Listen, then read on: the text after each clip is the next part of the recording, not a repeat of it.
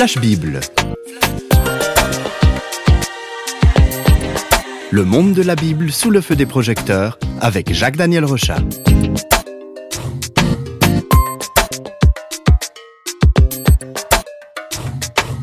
Jacques Daniel, bonjour. Bonjour. Qu'est-ce qui nous attend au menu aujourd'hui? Eh bien, c'est une lettre, la première de deux lettres qui ont été écrites par l'apôtre Pierre. Qu'est-ce qu'on sait de cet homme? Alors, Pierre est l'un des hommes qui a choisi de suivre le Christ. Il était originaire de Galilée, il exerçait le métier de pêcheur, et Jésus va rencontrer Pierre au bord du lac, alors qu'il s'occupe de ses filets. On trouve ce texte dans Matthieu au chapitre 4 verset 18. Jésus l'appelle et Pierre choisit de le suivre et Pierre va devenir l'un des disciples de Jésus. Donc, quand Pierre choisit de suivre Jésus, il ne sait pas que son destin va changer. Et il ne sait pas non plus qu'on va parler de lui à la radio euh, plus de 2000 ans plus tard. Oui, c'est vrai. En choisissant de suivre Jésus, Pierre va entrer dans une nouvelle dimension. Il va vivre des miracles, être au cœur de l'œuvre de Dieu. Et le témoignage de Pierre sera à l'origine de l'évangile de Marc. Et c'est environ 30 ans plus tard, soit approximativement l'an 63, que Pierre prend la plume pour écrire cette lettre aux chrétiens dispersés dans l'actuelle Turquie et l'Asie. C'est Pierrot qui prend la plume pour écrire un mot. Voilà. Donc voilà qui nous conduit à entrer résolument dans cette lettre pour en découvrir le contenu. Qu'est-ce qui raconte ce célèbre apôtre Pierre? Alors Pierre commence par encourager les chrétiens qui sont éprouvés par des persécutions et des souffrances. Pour cela, il va leur rappeler que le monde dans lequel nous vivons n'est pas la finalité, la vie de l'homme, il va le dire, est comme une herbe qui sèche. Et on peut écouter ce qu'il dit au verset 3 du premier chapitre. Alors il dit, Béni soit Dieu le Père de notre Seigneur Jésus-Christ, dans sa grande miséricorde, il nous a fait renaître pour une espérance vivante, par la résurrection de Jésus-Christ d'entre les morts, pour un héritage qui ne peut pas se corrompre, ni se souiller, ni se flétrir. Cet héritage vous est réservé dans les cieux.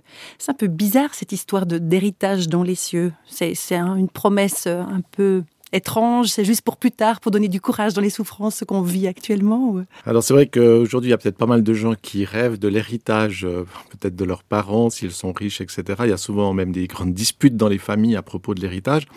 Mais Pierre a une autre vision de cet héritage et on l'a vu qui dépasse cette réalité euh, de ce monde. Et on peut rappeler que Pierre est l'un de ceux qui, qui ont vécu la crucifixion euh, du Christ. C'est un disciple. Hein. Il était là et il, va vivre l'arrestation de, Jésus et puis euh, découvrir cette mort. Et on peut imaginer pour celui qui a cru en Jésus, qui l'a suivi, euh, qu'il voit tout à coup que son maître finit sur une croix, euh, torturé, et finalement qu'il meurt. Et aucun des disciples n'aurait imaginé que l'histoire se terminerait de manière aussi catastrophique et à ce moment-là, tout, tout, se, tout se dissout. Et Pierre et les autres euh, disciples, eh bien, ils sont désemparés, ils rentrent chez eux. C'est pourquoi on peut, on peut comprendre comment la résurrection du Christ euh, va amener un espèce d'ébranlement suprême. Euh, c'est la grande nouvelle, et cette grande nouvelle, elle va profondément pénétrer l'apôtre Pierre, parce que Pierre va comprendre que cette victoire du Christ sur la mort, c'est vraiment le centre, c'est ce qui change tout.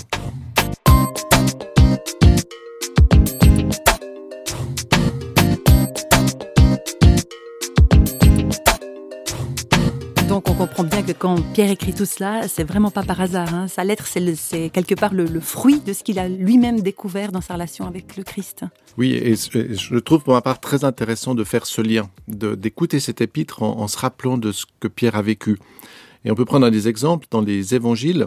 On peut, on peut découvrir que Pierre est le premier des disciples à comprendre que Jésus est le Christ, le Fils de Dieu. Et Pierre va dire à Jésus, à un moment donné, Jésus dit, mais qui dit-on que je suis? Et vous, qui dites-vous que je suis? Et Pierre va lui dire, tu es le Messie, tu es le Christ, tu es celui qui est loin, tu es celui qu'on attend en quelque sorte. Et à ce moment-là, Jésus lui répond en lui disant qu'il a reçu cette révélation du Père, mais que lui aussi, euh, il lui dit, euh, tu m'as dit en quelque sorte que j'étais le Christ, ben moi je vais te dire qui tu es, et tu es Pierre, et sur cette pierre, eh bien, je vais construire mon Église.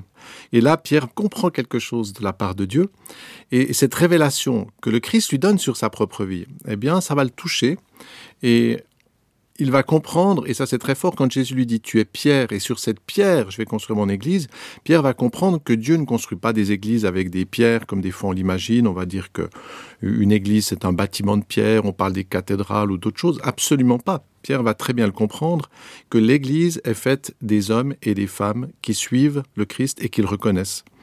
Et on va découvrir que cette révélation qu'il a touchée est présente dans le chapitre 2, on peut l'écouter. Voici ce qu'il écrit. Si vous avez goûté que le Seigneur est bon, approchez-vous de lui, lui la pierre vivante, rejetée par les hommes, mais choisie et précieuse devant Dieu. Et vous-même, comme des pierres vivantes, édifiez-vous pour former une maison spirituelle. Donc effectivement, c'est pas de la brique, c'est pas du béton, mais c'est bel et bien vivant. Voilà, Pierre nous, invite à être des pierres vivantes et c'est cette construction de l'Église qui, qui sort aussi de ce domaine un peu matériel dont on a l'habitude. Parce que pour Pierre, la vocation de l'Église, c'est d'être une communauté d'hommes et de femmes, habitée par l'amour de Dieu, et qui, par cet amour, par cette qualité de relation, va, donner un aperçu de cette dimension divine et éternelle. Et c'est pourquoi il va inviter les chrétiens à être différents. Et c'est même étonnant, mais il va même les inviter à accepter de subir des injustices, par exemple en se soumettant à des maîtres injustes, et même dans le chapitre 3, il invite les femmes à se soumettre à leur mari. Mais quand on, parle de soumission, par exemple, se, soumettre à un maître euh, injuste, se soumettre à un tyran, par exemple, à quelqu'un qui est tyrannique, euh, ou se soumettre à, un mari hein, pour une femme, est-ce que c'est pas finalement une attitude de, faiblesse euh, coupable ou un moyen de considérer, en l'occurrence, les femmes comme étant inférieures? Alors oui, là j'entends bien hein, de la part d'une journaliste. Non, c'est pas qu'une préoccupation féminine. Je crois que c'est vraiment se soumettre à un, tyran. Non, non, merci, franchement. Et c'est vrai qu'en réétudiant étudiant ces textes, j'ai pris conscience que c'était un thème très central, parce que Pierre sait que la condition des esclaves est injuste. Il sait même que les femmes peuvent être, euh, justement, surtout à cette époque-là, dominées par des hommes qui seraient tout à fait injustes et arrogants, etc. C'est difficile pour eux, c'est inacceptable, c'est une injustice. Et c'est assez étonnant que Pierre, face à ces injustices, ne dit pas vous devez vous battre, vous devez prendre les armes, vous devez commencer à être rempli de colère. Donc Pierre va leur demander aux chrétiens d'être des modèles dans cette situation. Et c'est là qu'on peut comprendre que Pierre, en fait, a vécu, lui, une transformation. Quand Jésus a été arrêté, eh bien, Pierre avait une épée, il l'a sortie et il a coupé l'oreille de l'un des gardes qui venait arrêter Jésus. Euh, parce que pour lui, c'était une injustice, c'était insupportable que des gens viennent chercher un homme qui était profondément innocent. Alors il voulait réagir tout de suite, quoi. Hmm. Oui, et puis on pense bien que s'il a coupé l'oreille, c'était certainement parce qu'il voulait couper un petit peu plus gros qu'une oreille et qui visait certainement le cou. Donc Pierre était un impulsif, un révolutionnaire qui aurait volontiers euh, découpé en rondelles euh, des méchants pour sa cause. Et l'exemple du Christ qui se laisse arrêter injustement et pacifiquement, qui va donner sa vie en aimant même ses bourreaux, ça va totalement bouleverser sa vision des choses.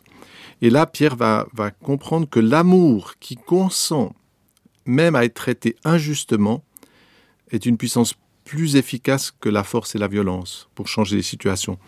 Et c'est ce qu'il met dans des paroles que l'on peut trouver au verset 9. Soyez tous animés des mêmes pensées et des mêmes sentiments, pleins d'amour fraternel, de compassion, d'humilité. Ne rendez pas le mal pour le mal ou l'injure pour l'injure. Bénissez, au contraire, car c'est à cela que vous avez été appelés, afin d'hériter la bénédiction.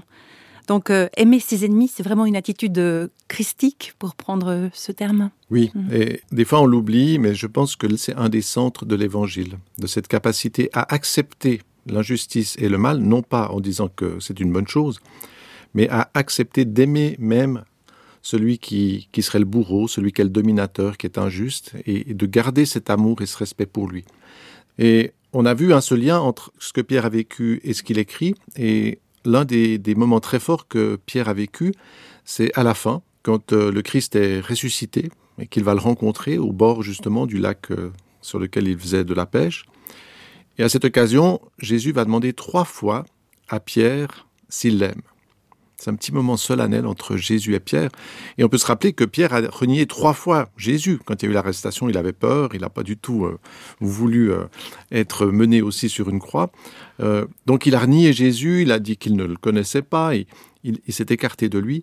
Et là, Jésus va lui demander, mais est-ce que tu m'aimes? Et puis Pierre, il va le dire, oui, oui Seigneur, je t'aime. Est-ce que tu m'aimes? Oui, oui, je t'aime. Et chaque fois que Pierre va dire je t'aime à Jésus, alors Jésus va lui dire, alors prends soin de mes brebis, sois un berger pour les autres. Et ces trois paroles qui sont à la fin de l'évangile de Jean vont profondément le toucher. Et on retrouve dans cette lettre, là, dans cet épître, euh, cette invitation à exercer cette vocation dans l'Église. On peut l'écouter dans le chapitre 5. Prenez soin du troupeau de Dieu qui est sous votre garde, non par contrainte, mais volontairement selon Dieu, non pour un gain sordide, mais avec dévouement, non comme dominant sur ceux qui vous sont confiés, mais en étant les modèles du troupeau. Et lorsque le souverain berger paraîtra, vous obtiendrez la couronne incorruptible de la gloire. Donc le berger suprême qui donne une couronne, c'est le Christ. Voilà, et Pierre souligne que ceux qui exercent une responsabilité dans l'Église se retrouveront un jour face à Christ. Alors que se passera-t-il pour ceux qui ont servi pour de l'argent, pour la cupidité ou pour obtenir du pouvoir, ou même qui ont utilisé le nom de Christ pour tuer, pour abuser ou pour faire le mal?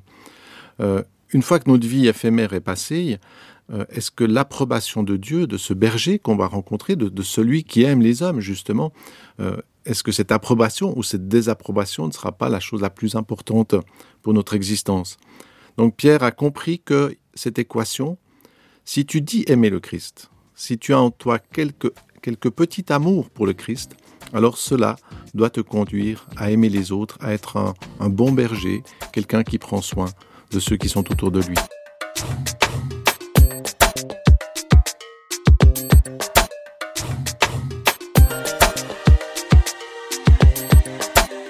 Jacques Daniel, en explorant cette première lettre de Pierre, on a découvert des choses vraiment profondes.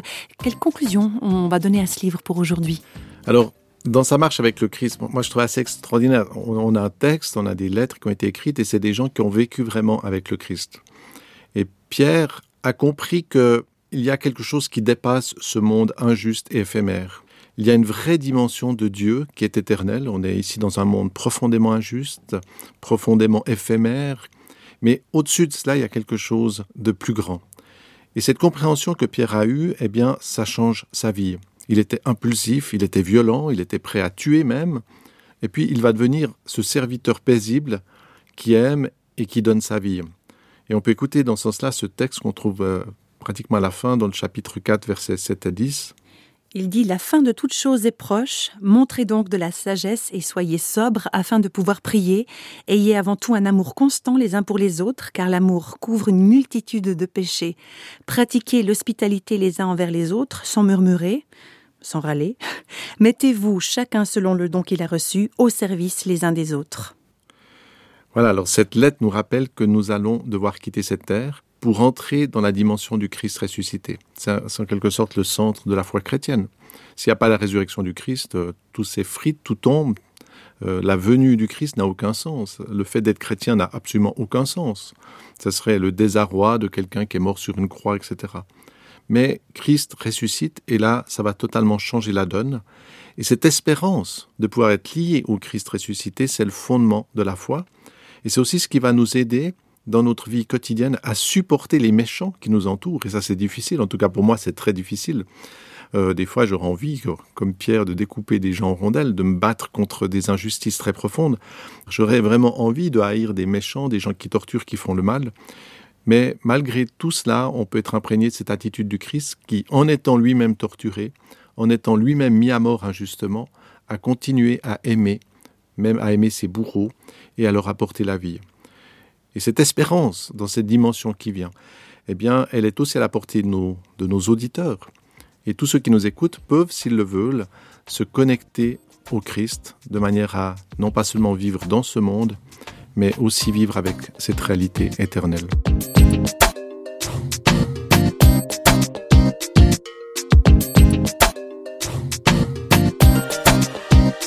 Les feux des projecteurs de Flash Bible s'éteignent pour aujourd'hui. Flash Bible vous a été proposé par Radio Réveil en collaboration avec Jacques-Daniel Rochat. Si vous voulez nous contacter par courrier postal, vous écrivez à Radio Réveil, boîte postale numéro 1, 25 301, Pontarlier, CEDEX, France. Et vous pouvez également nous contacter au travers du site www.parole.ch et nous rejoindre sur Facebook. Au revoir et à bientôt.